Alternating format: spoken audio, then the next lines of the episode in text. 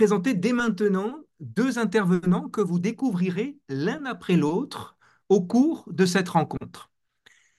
Rivka Hanfling, travailleuse sociale, coordonnatrice des soins palliatifs et coordonnatrice des programmes et services pour personnes endeuillées. Pour l'organisation L'espoir, c'est la vie, qui s'occupe des personnes atteintes de cancer à l'hôpital général juif de Montréal et avec qui j'ai l'immense honneur de travailler dans la même équipe de soins palliatifs dans cet hôpital. Je vous présente également Pierre-Benoît Samuel, qui est intervenant en soins spirituels à domicile à Montréal et prêtre catholique, membre des fraternités monastiques de Jérusalem. Hier, j'ai visité un jeune homme dans une maison de soins palliatifs de Montréal. Quand je suis rentré dans sa chambre, son lit était au milieu de la pièce. Autour du lit se trouvaient ses parents, à son chevet, à son service, attentifs aux moindres besoins, à l'affût de toutes les attentions possibles. J'ai d'abord salué ce jeune homme que je trouvais bien trop jeune pour être déjà en fin de vie. J'ai trouvé ça normal de lui dire bonjour en premier. La personne malade en fin de vie est au centre de toutes les attentions et de toutes les inquiétudes. Tous les regards se tournent vers elle c'est elle qui concentre toutes les énergies. C'est normal. Et puis, j'ai salué ses parents. D'abord le papa, car la, maman me paraissait un peu affairée, préoccupée, donnant à manger à son fils, puis lavant sa bouche, comme le font habituellement les soignants, avec une petite éponge rose que l'on insère délicatement pour laver les muqueuses. Après le soin de bouche, j'ai enfin pu lui dire bonjour en essayant de la regarder dans les yeux pour capter son regard.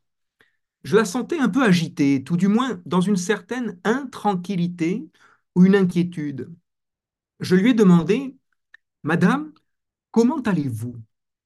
Elle m'a répondu Quand mon fils va bien, je vais bien. Quand mon fils ne va pas bien, je ne vais pas bien. Expression de la souffrance d'une mère qui sait que son fils va mourir elle est malade avec lui, elle souffre avec lui, elle meurt avec lui. Chaque soignant, chaque intervenant, chaque visiteur, chacun est là pour le bien de la personne en fin de vie. Et chacun se rend utile à sa manière, selon ses tâches, selon ses compétences. C'est pour elle que tout le monde s'agite, dans le but de soulager ses douleurs, ses inconforts, de l'accompagner pour que sa fin de vie soit la plus confortable possible. La raison d'être des soins palliatifs, c'est de prendre soin de la personne en fin de vie, mais c'est aussi de prendre en compte la famille et les proches, le cercle des intimes, ceux que l'on appelle les proches aidants c'est de demander à cette maman, et vous, comment allez-vous? Comment vivez-vous cela? Ou plutôt, comment arrivez-vous à vivre cet invivable? Et puis, qui vous soutient? C'est ça la fameuse globalité de la personne tant défendue par le mouvement des soins palliatifs. C'est tenir compte de toutes les dimensions de la personne humaine y compris la dimension relationnelle.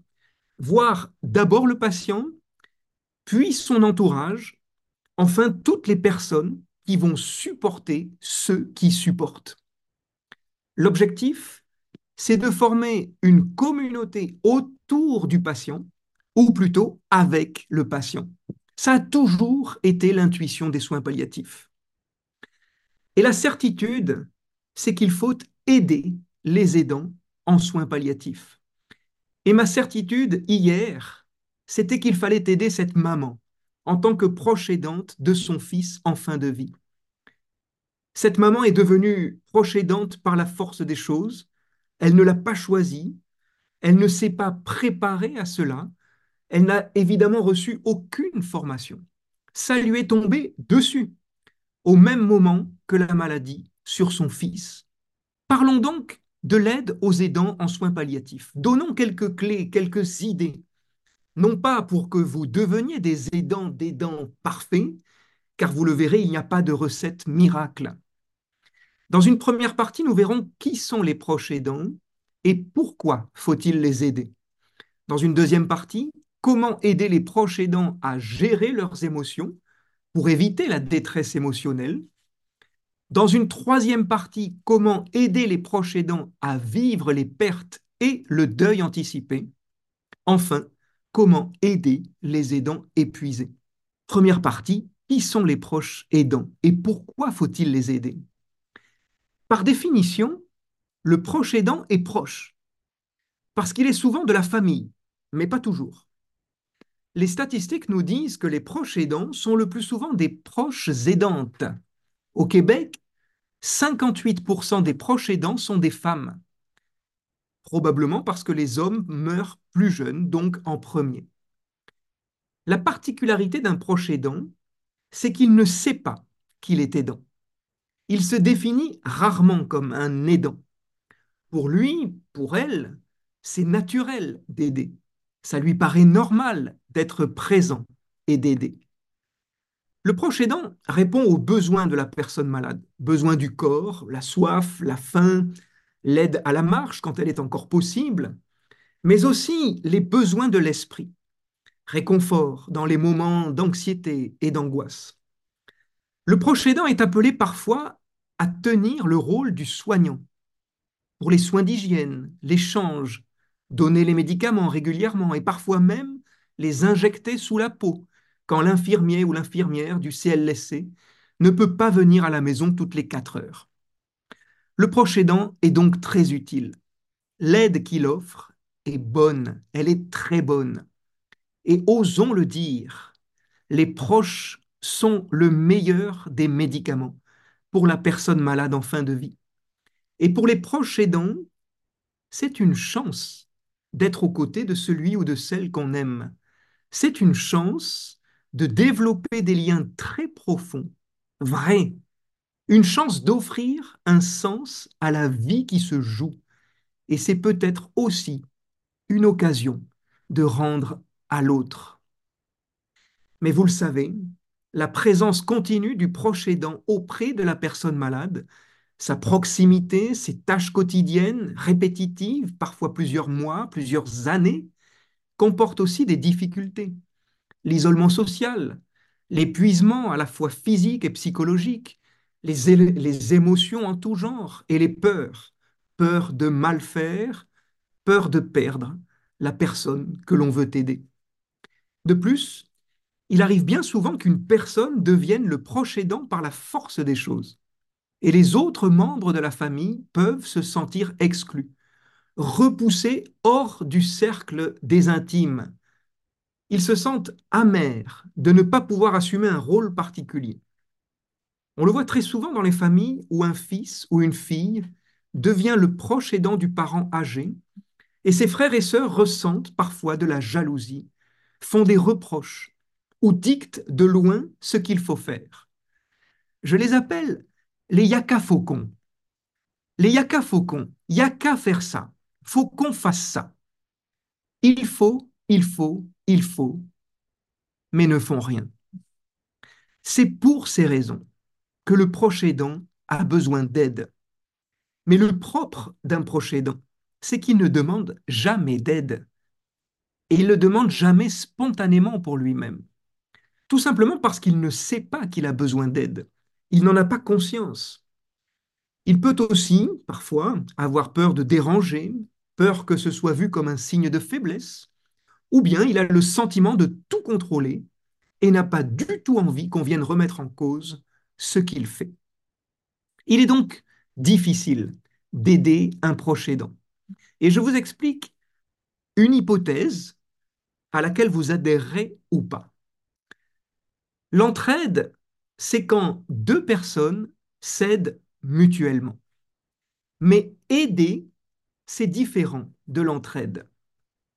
Aider, c'est appuyer quelqu'un en apportant son aide. C'est donner de l'appui.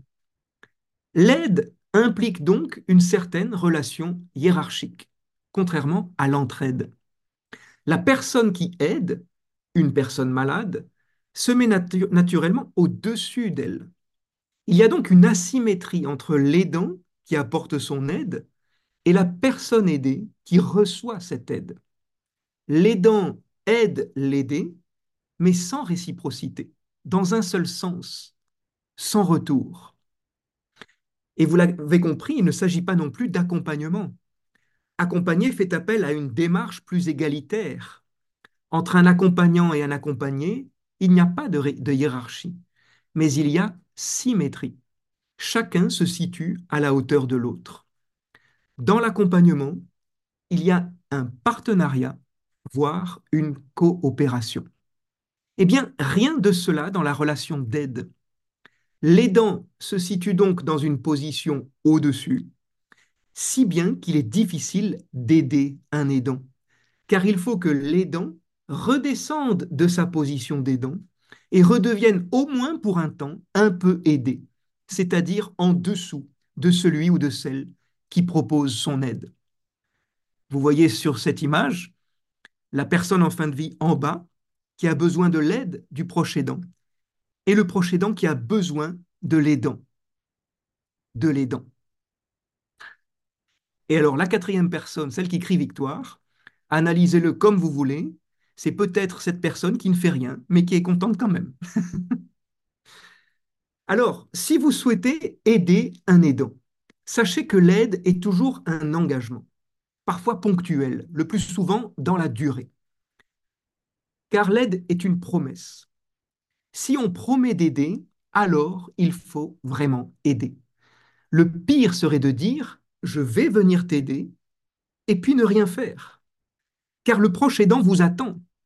Il attend la réalisation de la promesse et ne fait pas ce que vous avez promis de faire, puis se retrouve dans une situation pire que si vous n'aviez pas proposé votre aide. Je vous prends un exemple. Vous êtes un proche aidant et vous n'avez plus le temps d'entretenir votre jardin. Votre voisin vous promet de venir vous aider. Je viendrai tondre votre jardin. Vous vous reposez sur lui et ne coupez pas l'herbe de votre jardin puisqu'il a promis qu'il le ferait. Et puis finalement, il ne vient jamais. Vous vous retrouvez finalement avec des herbes folles dans le jardin, ce qui vous prend plus de temps que si vous aviez entretenu régulièrement votre jardin par vous-même. La promesse d'aide sans acte est pire que de ne rien promettre du tout. Deuxième partie, aider les proches aidants à gérer leurs émotions pour éviter la détresse émotionnelle. Beaucoup d'aidants éprouvent des émotions en dents de scie. C'est un mélange d'émotions positives et d'émotions plus négatives, plus noires. Il y a des moments de joie, surtout quand la personne en fin de vie va bien, Rappelez-vous cette maman, je vais bien quand mon fils va bien. C'est la joie d'être présent, la joie d'être aidant pour la personne qu'on aime. Et puis, il y a aussi des moments de tristesse, surtout quand la personne en fin de vie a mal ou souffre sans que les médicaments ou d'autres interventions puissent la soulager. L'aidant peut, ressentir de la satisfaction, surtout quand il se sent utile, mais aussi des déceptions quand il sent que toute l'énergie qu'il déploie pour aider la personne en fin de vie n'est pas suffisante pour créer une amélioration de son état de santé. L'aidant peut avoir des moments d'espoir et puis des moments de désespoir. Espoir d'un miracle, désespoir quand le miracle ne vient pas. Ainsi, les émotions se suivent et parfois se mélangent un jour la compassion et la sympathie, un autre jour la culpabilité, la peur, les regrets, le sentiment d'impuissance, la colère parfois, la haine, la culpabilité très souvent, l'anxiété, le stress, l'angoisse, la dépression, et bien sûr la fatigue et l'impression d'être seul, voire isolé. Et parfois tout cela en même temps. Ces émotions sont difficiles à gérer pour le proche aidant, mais elles sont normales. Ce qui n'est pas normal, c'est quand l'aidant n'est plus capable de gérer ou d'affronter ses émotions, ou que les émotions sont trop intenses pour être supportables et qu'elles en deviennent paralysantes. C'est ce que l'on appelle alors la détresse émotionnelle. C'est le moment où l'aidant se laisse dépasser par ses émotions. Vous le savez, normalement, notre raison contrôle nos émotions. Mais quand les émotions sont trop intenses, alors elles risquent de prendre le dessus et de prendre le contrôle de la raison. Et l'on en vient donc à faire des choses déraisonnables. Et plus la maladie progresse, plus les sentiments négatifs sont nombreux et intenses, surtout quand la famille est fragile ou qu'il y a des antécédents de conflits familiaux. Il peut alors y avoir une grande détresse émotionnelle, car malheureusement, le proche malade n'est pas toujours un être cher. Je me rappelle d'une patiente de 87 ans, Madeleine, en phase terminale d'une maladie grave en soins palliatifs. Elle souffrait beaucoup, malgré tous les traitements. Son fils était à ses côtés jour et nuit. Et le fils était très opposé à tous les soins que l'on offrait à sa maman. Il avait peur que chaque injection de médicaments provoque la mort de sa mère. Il était toujours en colère, et en colère contre tout. Il vivait dans un tsunami d'émotions, et d'émotions négatives. Il était dans une grande détresse émotionnelle. Quand on parlait d'une mort possible de sa mère dans les jours qui suivaient, il criait ⁇ Je ne veux pas entendre ça !⁇ Mais on a essayé de l'aider et de l'accompagner. En creusant un peu, on s'est aperçu que cette maman avait été très violente envers son fils durant toute son enfance.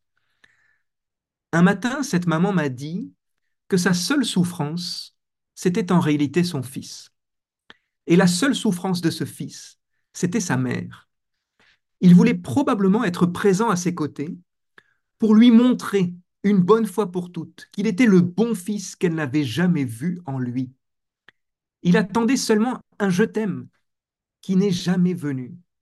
Ce fut très difficile de l'aider, très difficile. Mais nous avons essayé de ne pas retenir les manques de la famille, mais plutôt d'insister, de retenir ses forces. Cela a un peu aidé le fils à faire contrepoids à son sentiment de colère, car sa colère retenait sa mère dans la vie. Les émotions négatives intenses du proche aidant peuvent être néfastes pour la personne en fin de vie. Vous souhaitez aider un aidant à gérer ses émotions? N'attendez pas que le proche aidant soit en détresse émotionnelle pour lui venir en aide. Faire du soutien émotionnel, c'est l'aider à ne pas basculer dans la détresse émotionnelle. C'est de la prévention. Un proche aidant, ce c'est très important pour la personne malade qui l'aide mais lui offrir du temps pour l'écouter, c'est aussi lui permettre de se rendre compte qu'il est important pour d'autres personnes. Alors je vous propose trois choses. Trois choses pour faire du soutien émotionnel auprès des proches aidants. Écouter, écouter et écouter encore. Si vous sentez que vous faites trop d'efforts pour soutirer quelques réponses, c'est peut-être que le moment de l'échange n'est pas encore venu. N'allez pas chercher l'information, mais laissez-la advenir. Restez dans une disposition, j'allais dire, de curiosité respectueuse, qui encourage l'autre à se livrer, mais à se livrer doucement, sans jamais entrer dans l'introspection forcée. Cela peut être un vrai soutien pour l'aidant. En revanche, quand un aidant partage avec vous ses difficultés, alors c'est un grand privilège qui vous est fait.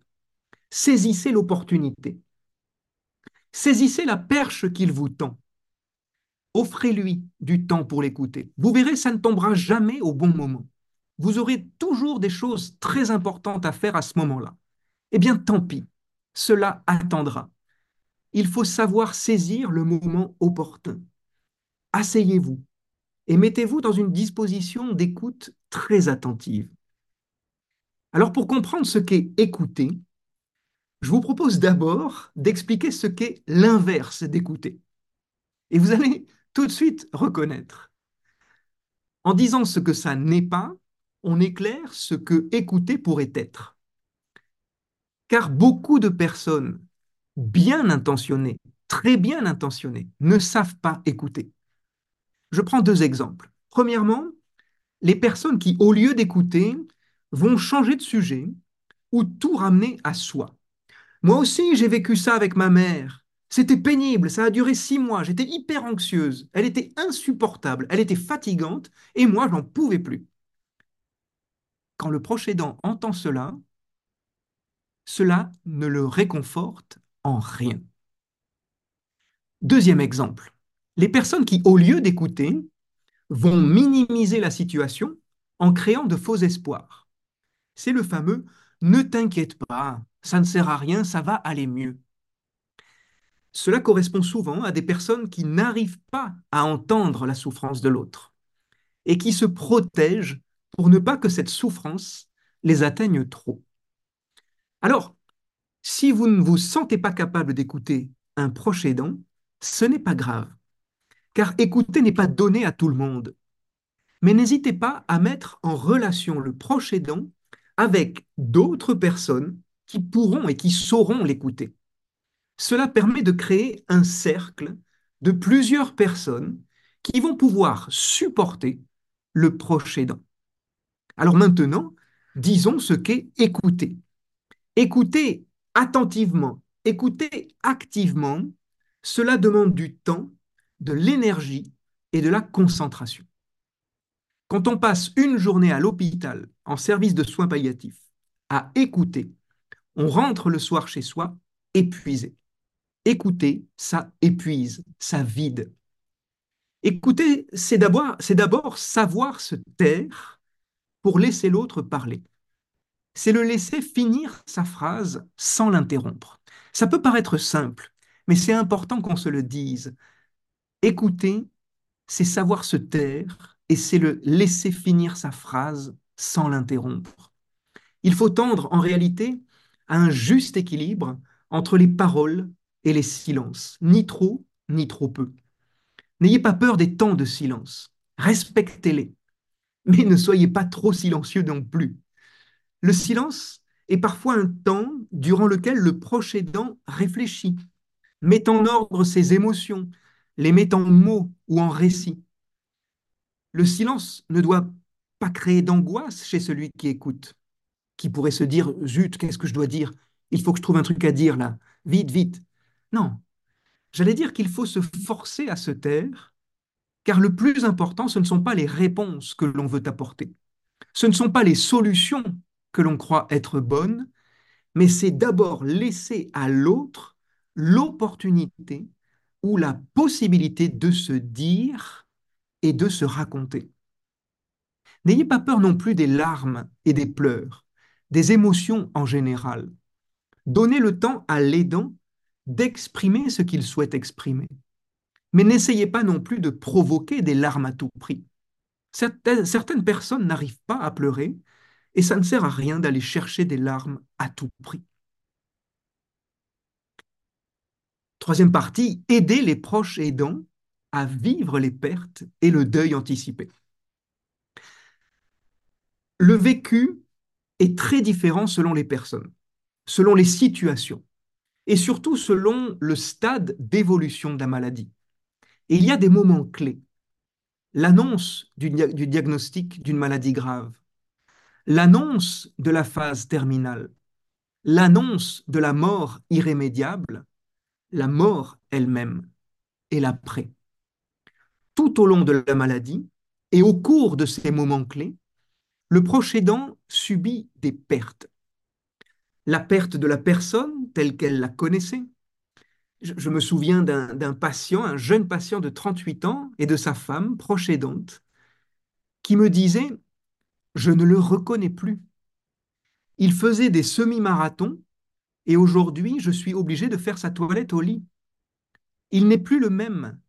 Il a même changé de caractère et de personnalité. Il était combatif au travail, c'était un avocat. Aujourd'hui, il est bizarre. Il ne me parle plus comme avant. J'ai l'impression qu'il n'est plus le même. Je ne reconnais même pas mon mari. Cette proche aidante devait faire le deuil de son mari tel qu'elle l'avait connu qui ne faisait plus les mêmes choses qu'avant et qui avait même changé de personnalité à cause de sa maladie. mais il était toujours vivant.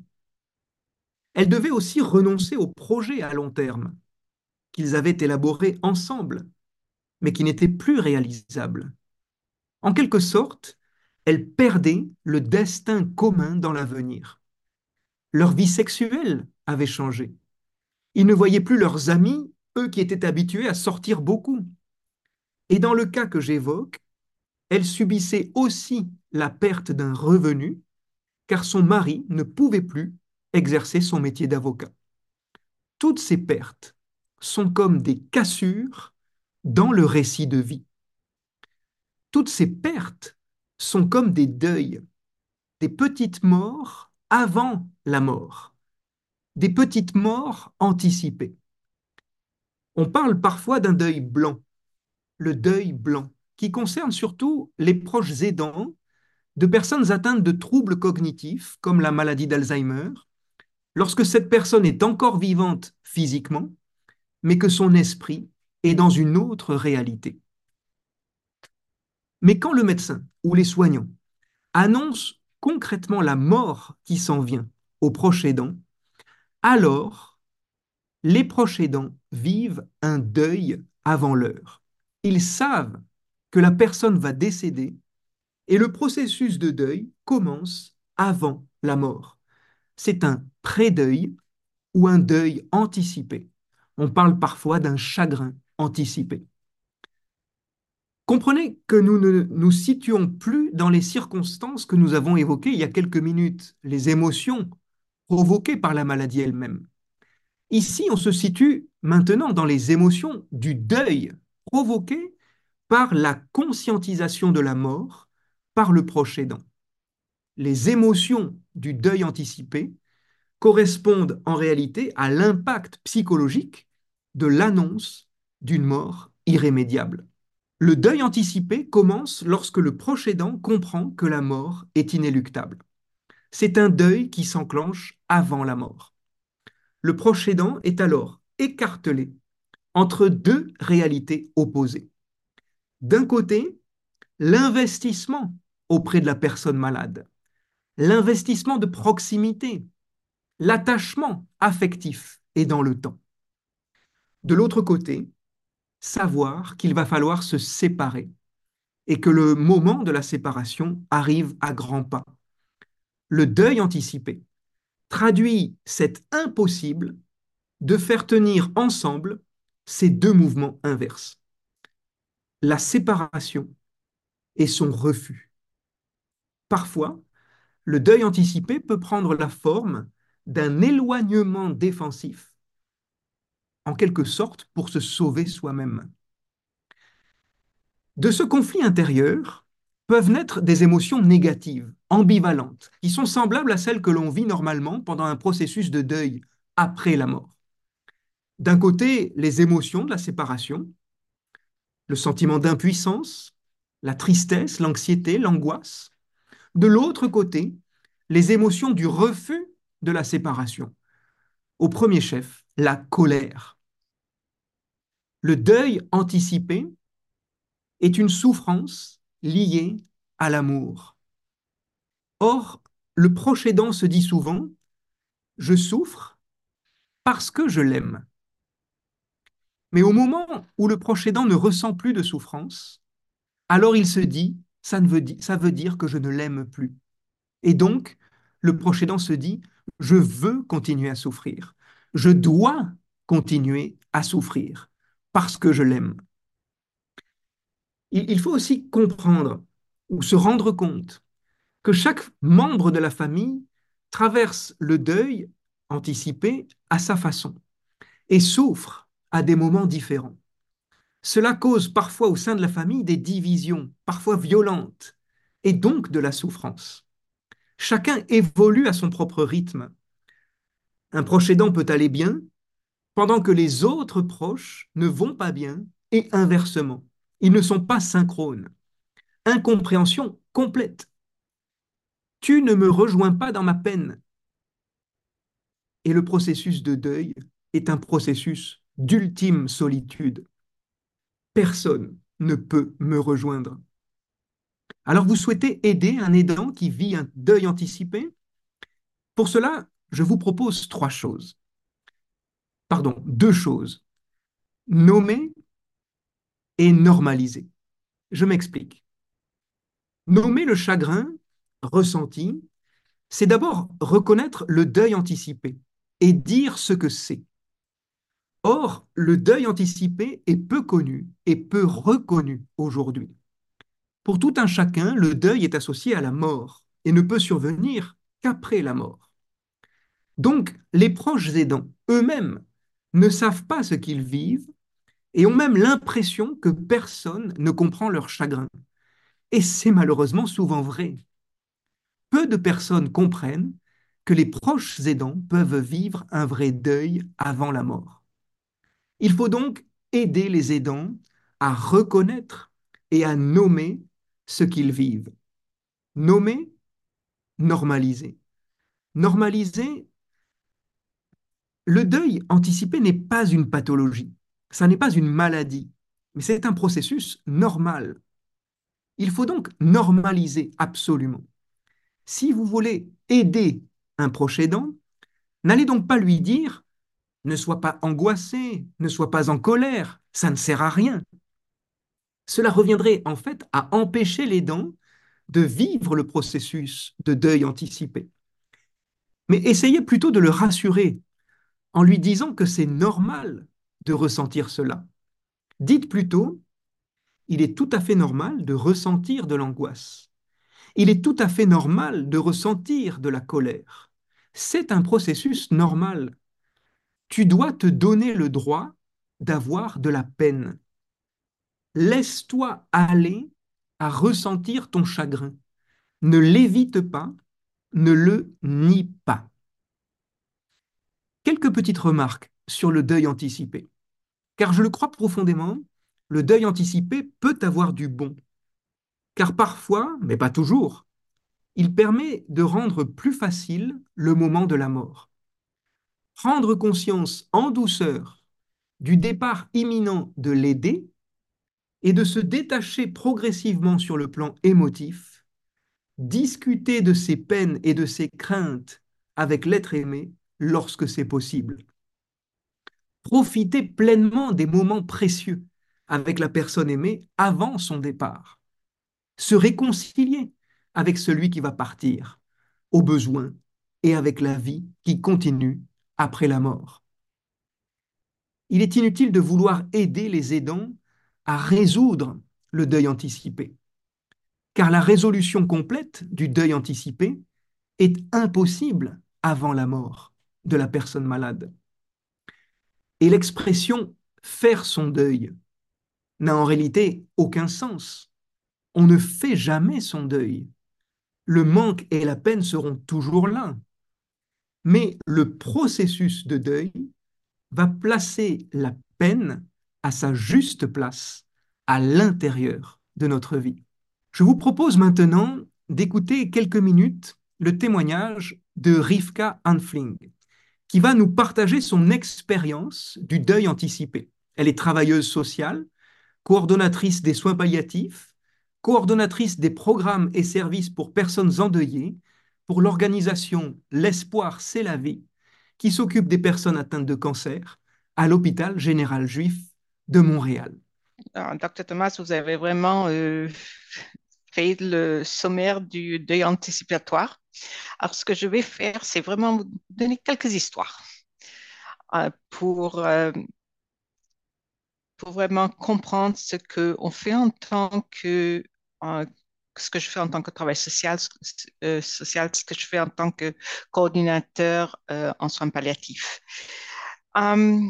juste hier, j'ai parlé avec une, une proche aidante qui était en soins palliatifs, qui était en soins passés avec son mari déjà pendant au moins deux ou trois mois. Et en lui parlant hier, j'ai remarqué que le moment est venu pour vraiment parler de la mort imminente de son mari et aussi de l'aider à exprimer ses sentiments. Alors, je l'ai, euh, invité à venir euh, dans mon bureau. Et euh, on a commencé à parler. Et elle me dit, je suis extrêmement en colère. Alors, je lui ai demandé, euh, en colère, pouvez m'expliquer un peu ce que vous voulez dire par, par ça? Elle me fait, je suis en colère contre moi. Ah, je me blâme. Euh, alors, je n'ai pas répondu, j'ai juste euh, signé avec ma tête euh, et je lui ai laissé le temps de vraiment s'exprimer doucement. Elle a commencé à pleurer et elle me dit, peut-être que je n'ai pas assez fait pour que mon mari puisse se guérir. Et c'est une femme qui était au chevet de son mari 24 heures sur 7. On devait littéralement, mais les bénévoles devaient aller dans la chambre et lui dire, euh, Madame, sortez un peu, on va vous emmener un café, on va rester au chevet de votre mari. Prenez quelques minutes pour prendre soin de vous. Euh, c'est le, on voyait la relation entre les, les époux, une, un amour qui était vraiment, incro vraiment incroyable à voir. Et elle se blâmait qu'elle n'a pas fait assez. Et elle parlait aussi de culpabilité. Est-ce que peut-être que j'aurais dû faire ci? Peut-être si j'aurais parlé au, au, docteur de cette façon, alors il aurait fait ci et ça. Et tout ça, c'est, ça rentre, ça lui a chemin dans sa tête, ses pensées, ses pensées sans arrêt. Et elle a laissé ses émotions prendre le dessus d'elle. Alors je lui ai dit, OK, euh, je vous entends, mais dites-moi, quels sont les points positifs que vous pouvez me dire que vous, à propos de ce que vous avez fait pour votre mari? Elle m'a donné un regard et puis elle me fait, elle pense et puis elle me fait, oh, je lui, je, lui ai emmené son, repas préféré. Je lui ai caressé, je l'ai caressé, j'ai fait sûr qu'il était propre. Et elle est venue avec tout le côté positif de ce qu'elle a fait. Et je lui ai dit, vous voyez, vous-même pouvez me dire les côtés positifs. Et j'ai aussi, à ce moment-là, j'ai normalisé sa colère. J'ai fait, c'est tout à fait normal d'éprouver cette colère, d'éprouver des culpabilités maintenant pendant que vous êtes au chevet. Et ces mêmes sentiments, vous allez les ressentir aussi après la mort. Donc, je lui ai parlé des étapes de le process de, de deuil anticipatoire et celui qui va aller après la mort. Et en normalisant et puis en lui montrant euh, des, je lui aussi donné des, outils. Par exemple, je lui dit peut-être que maintenant, ça serait bon de, de créer un journal envoyez une lettre à votre mari. Dites-lui ce que vous ressentez. Dites-lui comment a été votre vie ensemble. Et euh, elle m'a dit, oh, j'ai commencé à faire ça. J'ai commencé à lui, euh, à, lui écrire. C'est un outil qui est très, très réconfortant. Après quelques minutes, elle me fait, je n'ai jamais pensé que ce que j'ai prouvé, c'était normal. Je pensais que j'étais vraiment unique et, ça m'a culpabilisé aussi de penser que peut-être ce que je ressentais, c'était quelque chose d'abnormal. Donc, on, voit que, comme vous avez dit, docteur Thomas, plutôt que normaliser et nommer ces sentiments sont très, très importants aux proches aidants qui sont au chevet en, soins, en soins palliatifs et à la maison, n'importe quel proche aidant et ceux qui ne sont pas tellement sur un Pantef, qui sont plus à la maison, les fois vraiment manquent cette opportunité de normaliser leurs euh, leurs sentiments. Euh, J'ai aussi euh, une autre histoire à quelqu'un qui, c'était une, une mère de trois enfants. Les trois enfants vivaient chacun en, à Ottawa, en Europe et ici au Québec. Et comme vous avez dit aussi euh, plus tôt, euh, celui du Québec prenait soin. Et celui de Ottawa euh, allait et venait. Et en parlant, une fois, quelques jours avant que la mère est décédée, il me dit, je crois que je vais partir et euh, je vais revenir dans deux, trois jours. Alors, je lui ai dit, OK, peut-être avant de partir, dites au revoir à votre mère. Alors, il me dit, pourquoi? J'ai fait, les fois, cela arrive que la mort peut arriver quand les proches aidants partent. Et avoir le temps et avoir l'opportunité de dire au revoir est très réconfortant. Alors, il est, devenu silencieux et il me dit, maintenant je comprends. Alors, je lui demande, qu'est-ce que vous comprenez? J'ai fait, c'est ce qui est arrivé à mon père. Je n'ai pas pu lui dire au revoir. So, le fait de lui donner cette occasion l'a sa, à sa perte de son père et encore avoir le sentiment de culpabilité, de regret de pas pouvoir, de ne pouvoir, de ne pas avoir pouvoir, euh, pardon, à dire ce au revoir. Il est, il est allé, il s'est assis à côté de sa mère, il lui a pris sa main, il lui a dit je vous aime, je t'aime, je veux te dire au revoir, je te laisse partir. Donc, c'est une autre façon de, faire le dé anticipatoire, de pouvoir donner l'occasion au proche aidant de parler, d'exprimer et même si le patient est inconscient, de pouvoir lui dire les mots importants ou les, sentiments qu'ils ressentent envers leur, euh, leur proche aidant. Et juste un dernier, euh, c'est aussi à propos de la colère. C'est une colère, cette femme était, avait son époux en soins palliatifs. Elle est rentrée dans mon bureau et elle me fait, euh, elle me fait Rivka, tu seras très choquée. Alors je lui ai demandé pourquoi. Elle fait parce que je vais te dire quelque chose qui euh, vraiment te, te, choquera, spécialement que moi-même je suis, euh, religieuse, donc croyante. Et euh, elle me fait, je suis très en colère envers Dieu. Alors je lui dis, OK. Elle fait, comment est-ce qu'il peut aller et prendre mon mari et me laisser ici?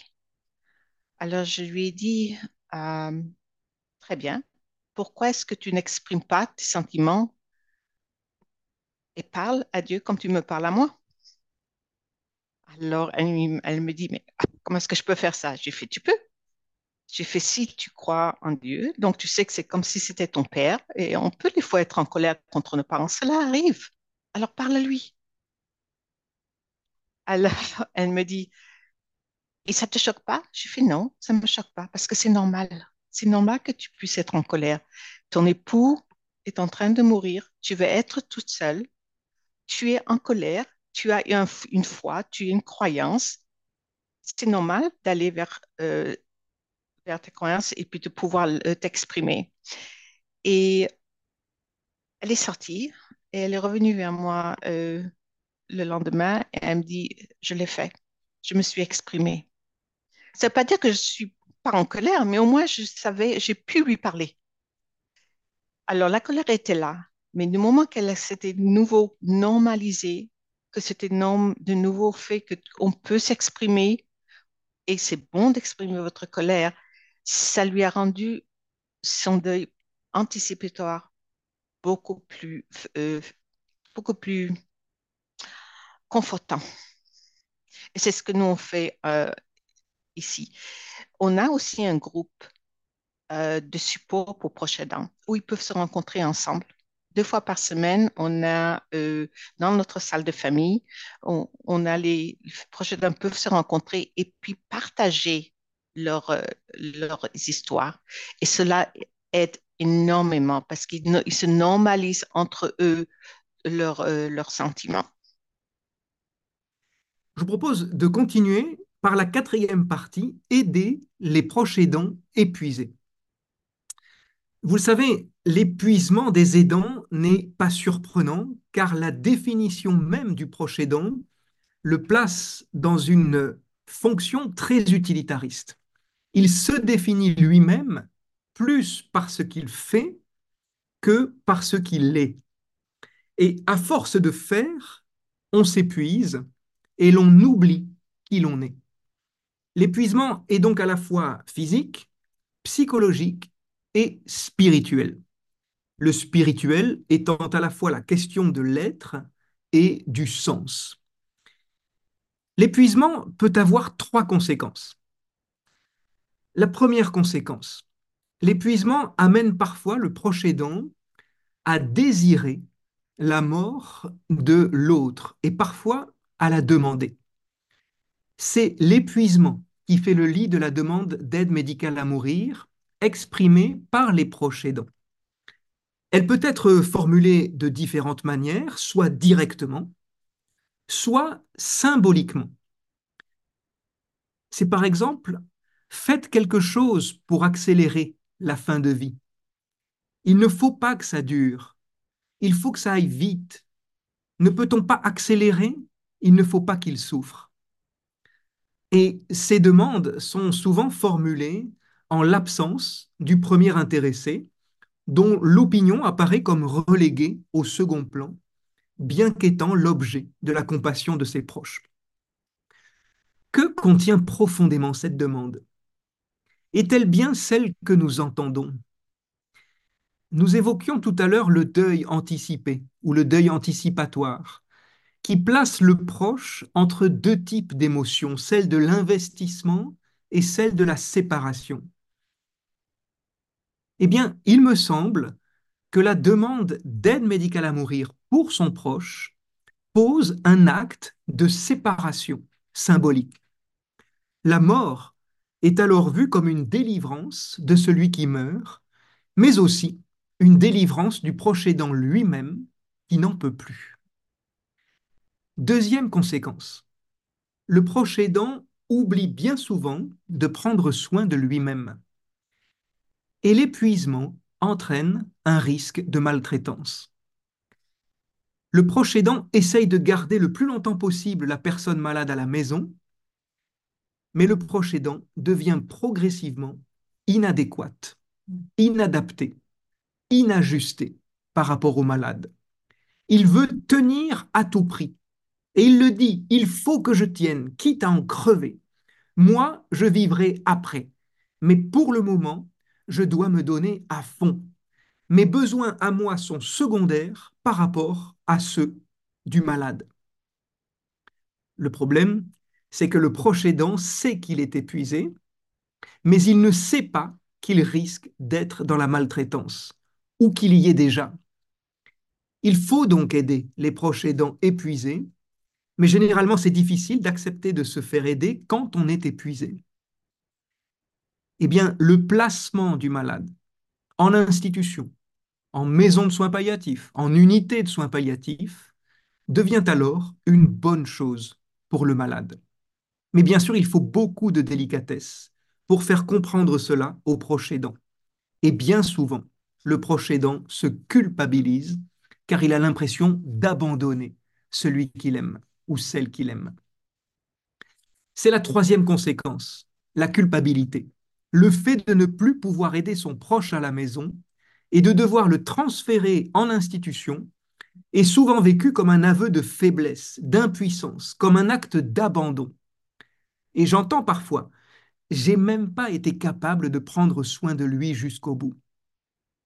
Entre frères et sœurs, cela peut créer des conflits, car l'un est d'accord avec le placement, souvent celui qui est le plus proche, qui a beaucoup aidé les dents, et l'autre est contre, souvent celui qui est plus lointain, qui n'a pas conscience de ce qui est vécu concrètement, quotidiennement, depuis des semaines, voire des mois.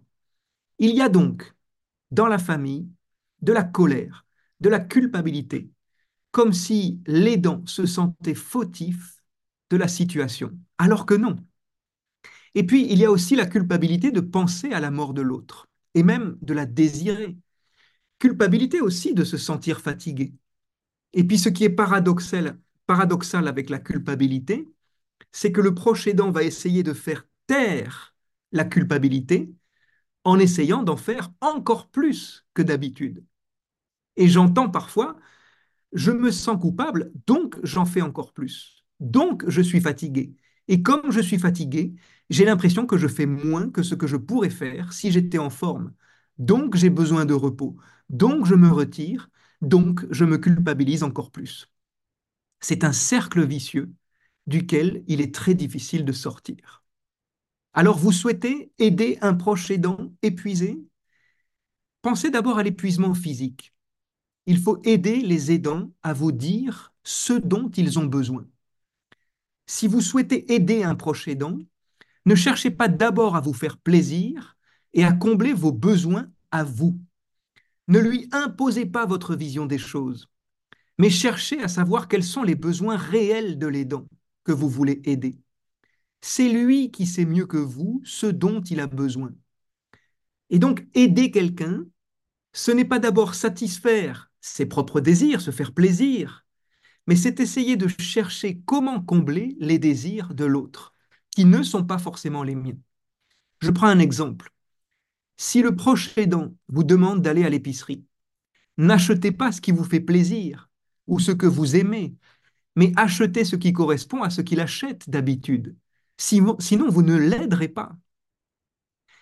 Et puis, pour aider euh, contre l'épuisement physique, il faut offrir au proche des moments de répit, où il peut aller prendre l'air, vivre autre chose à l'extérieur et avoir du temps pour lui-même. Et puis préparez-vous à ce qu'il vous réponde, je ne peux pas sortir, j'aime pas le temps, je ne peux pas le laisser seul. Ça sent la culpabilité. Pensez aussi à l'épuisement psychologique. Alors, que conseiller?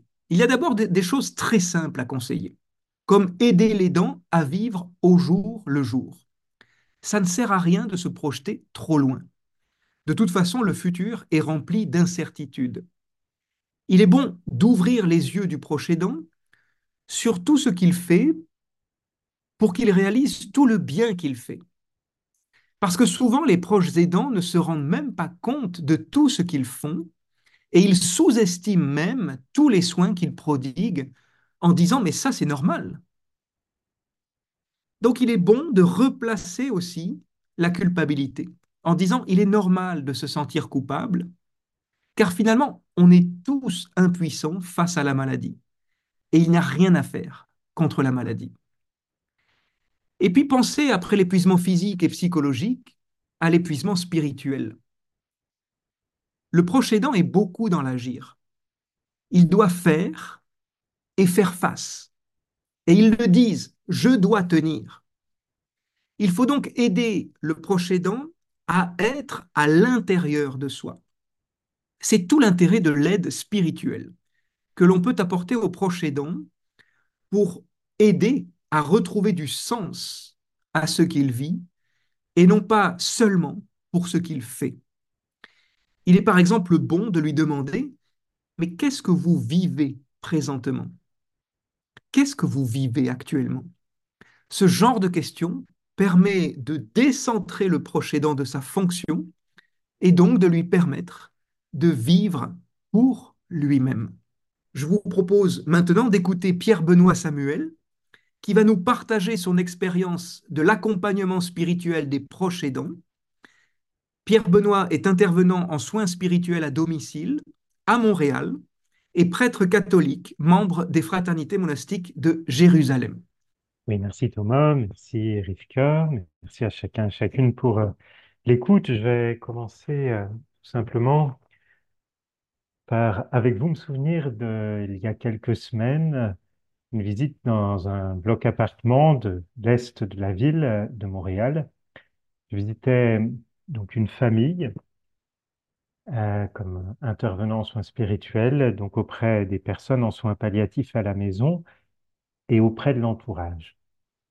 Euh, je note d'ailleurs d'emblée que quand on se rend à la maison, au domicile des patients, les proches aidants sont tout particulièrement partenaires de la relation thérapeutique, mais justement, ils ont encore plus besoin parfois qu'on prenne soin d'eux dans leur propre milieu, dont ils ne peuvent pas se retirer, euh, car c'est là qu'ils dorment, c'est là qu'ils mangent, et c'est là qu'ils soignent celui qui, euh, partagent euh, le domicile. Donc, comme l'a très bien souligné euh, Thomas, eh bien, il s'agit donc de prendre soin de ceux qui prennent soin, et notamment sous euh, l'angle spirituel, et c'est un peu sous cet aspect que je vous donne euh, mon témoignage. J'arrive donc ce jour-là dans, dans cette famille, et je euh, plus particulièrement de Madame, donc qui est l'aidante. Dans ma pratique, sont consacrées environ 50% des interventions aux patients eux-mêmes et 50%, donc la moitié de mes interventions, c'est adressé aux proches. Donc il s'agit de prendre soin de ceux qui prennent soin. La maladie, donc, euh, dans cette famille, est venue chez monsieur, qui est le patient. La maladie est aussi venue chez eux, à la maison. Alors, euh, en l'occurrence, dans cette famille, le patient était en réalité, et c'est assez intéressant, bien content que j'aille m'occuper de sa conjointe. C'était un homme assez réservé qui était en train de, de regarder un documentaire et ça lui plaisait bien que cette fois-ci, il soit pas au centre de l'attention. Vous voyez le double effet, prendre soin du proche est bénéfique également pour le patient. Donc il était soulagé de ça. Bien sûr, j'ai pris soin de le saluer, de m'intéresser brièvement à lui, à ce qu'il faisait, puis assez rapidement, il m'a dit oui, bien, bon, allez voir ma femme. Et c'est pour elle que j'avais reçu la requête euh, de l'équipe infirmière.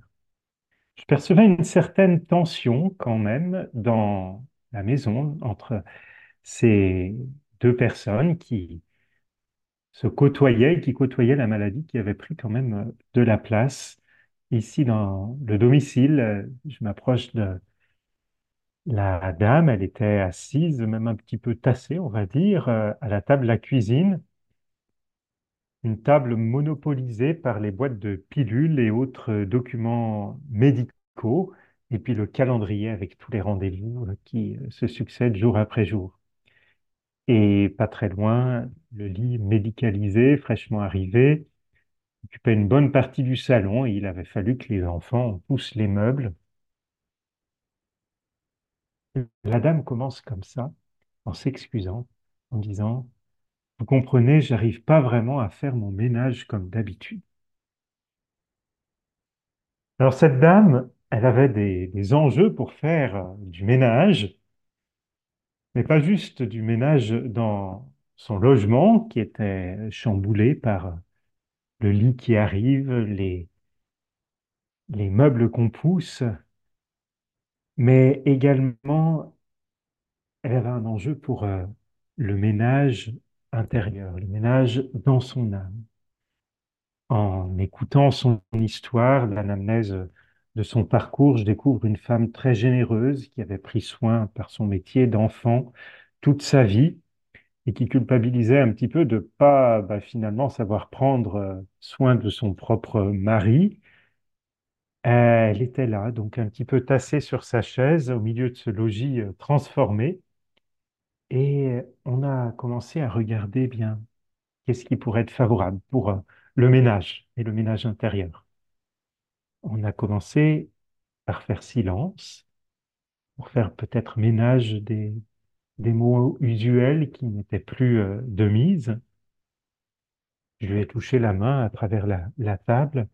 Puis ensuite, l'intervention spirituelle a été de l'accompagner, de l'accompagner dans cette descente en elle-même pour que de son propre chef, elle puisse euh, évaluer son besoin intérieur, un besoin qu'elle a nommé euh, en termes de respiration, un besoin de respiration, de répit, une femme euh, spirituelle. On a donc parlé des, des outils d'ordre spirituel, c'est-à-dire ce qui fait sens pour elle, ce qui la connecte à l'identité même de sa personne. Elle me parle d'exercices de méditation que avant elle faisait, mais là elle n'y arrive plus parce que le contexte de la maison transformée n'est plus très favorable.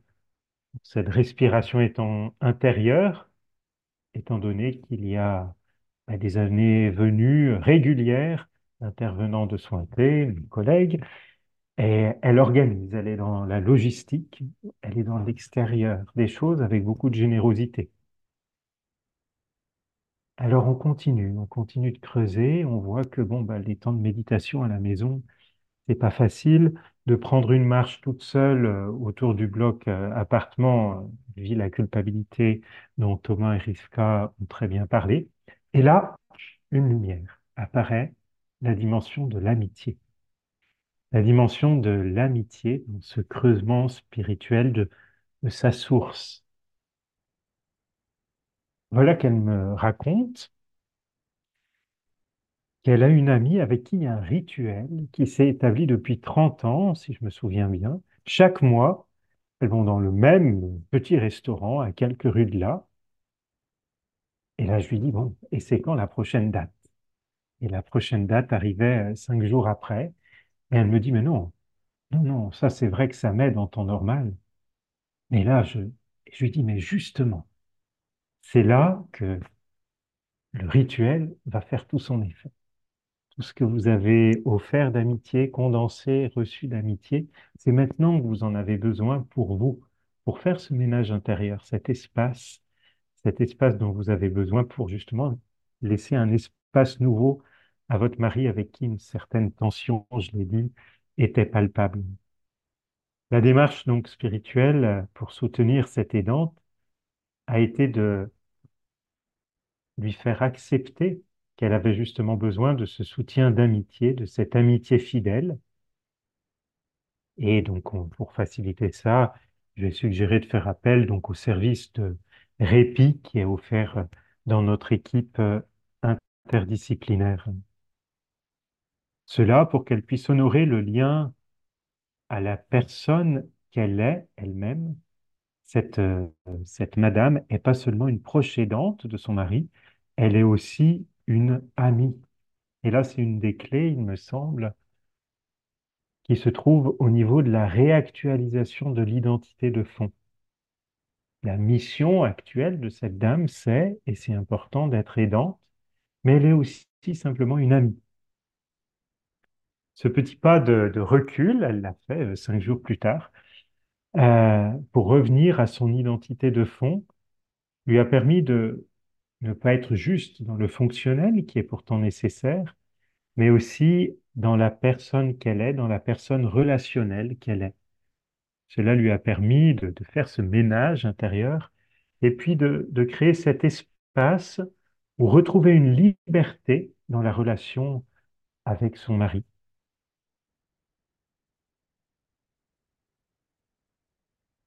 Elle a pu aussi, bien dans cette visite donc à son ami de toujours, euh, activer bien toutes ces ressources, toutes ces petites réserves que comme des écureuils, on, accumule dans, nos amitiés fidèles. Et euh, le, sens du, rite, là, euh, était actif pour lui donner une ressource spirituelle. On parle de rite, alors je vais parler d'une autre forme de ritualité qui peut être très soutenante pour les aidants à la fin de leur mission, au moment de la mort. Au moment de la mort, qui vient de se passer, ou des funérailles, quelques jours ou semaines après, je crois que c'est là un autre point important du soin des aidants, non seulement pour les proches aidants, mais pour l'ensemble de l'entourage et pour les liens interpersonnels qui ont pu être fort sollicité. Thomas, en a parlé tout à l'heure, dans la fratrie, par exemple. Je me souviens d'un rite très simple qu'on a fait euh, dans, une famille donc, où euh, la dame venait de mourir euh, trois minutes après que son fils, qui arrivait des États-Unis, soit rentré dans la, dans la pièce. C'est un jour de tempête de neige. Tout le monde est arrivé et elle est partie. Et donc on a pris un temps, on s'est mis autour du lit et euh, ensemble, bon, on a amené quelques éléments symboliques. Donc là, c'était pas une famille euh, chrétienne, donc euh, la bougie n'était pas forcément le plus parlant. Donc ça a été un, un t-shirt avec un motif particulier important pour cette famille qui honorait le lien de, ce, de cet habit qui avait été donné à la personne qui venait de partir, à la petite fille. Donc, vêtement sur euh, le corps de madame, pour faire ce, ce lien transgénérationnel. J'ai proposé euh, à chacun, en commençant par la proche aidante, de déposer un petit geste sur le front de la personne qui venait de partir, soit une croix, soit un petit cœur, ou simplement euh, un léger toucher. Et il s'est passé quelque chose de, beau dans cette famille, euh, où celui qui venait des États-Unis n'avait pas rencontré une de ses sœurs depuis huit ans et où il correspondait juste par SMS. Et j'étais très craintif quand ensuite on s'est rendu à la cuisine de la relation qui allait se passer entre ce frère et cette sœur. J'étais au courant de la tension. Et en fait, ce moment qu'ils ont vécu ensemble leur a permis euh, de se remettre sur l'essentiel, leur maman, et puis aussi de rééquilibrer en fait euh, les investissements différentiels, donc le frère à distance et puis la sœur qui avait pris soin pendant toutes ces semaines de la maman. Donc prendre soin des, aidants, ça continue après le, départ de la, de la personne aimée. Et puis, euh, on a là aussi euh, une forme de ritualité. Et pour terminer, je voudrais vous partager très rapidement que j'ai été fort touché hier en préparant ce témoignage de l'évangile qu'on avait, c'était les paralytiques, le paralytique porté par des porteurs. Une belle scène d'aide, ceci sous le regard euh, attentif de Jésus, arrivent des gens qui portent une civière. On retrouve là l'aide dans sa dimension physique, l'effort physique des aidants. Il y a sur la civière le paralysé, c'est le patient au centre, et les aidants cherchent à le faire entrer. Ils développent une ingéniosité pour trouver les bons équilibres euh, dans les soins, dans les relations à organiser autour du, du patient qui est au centre.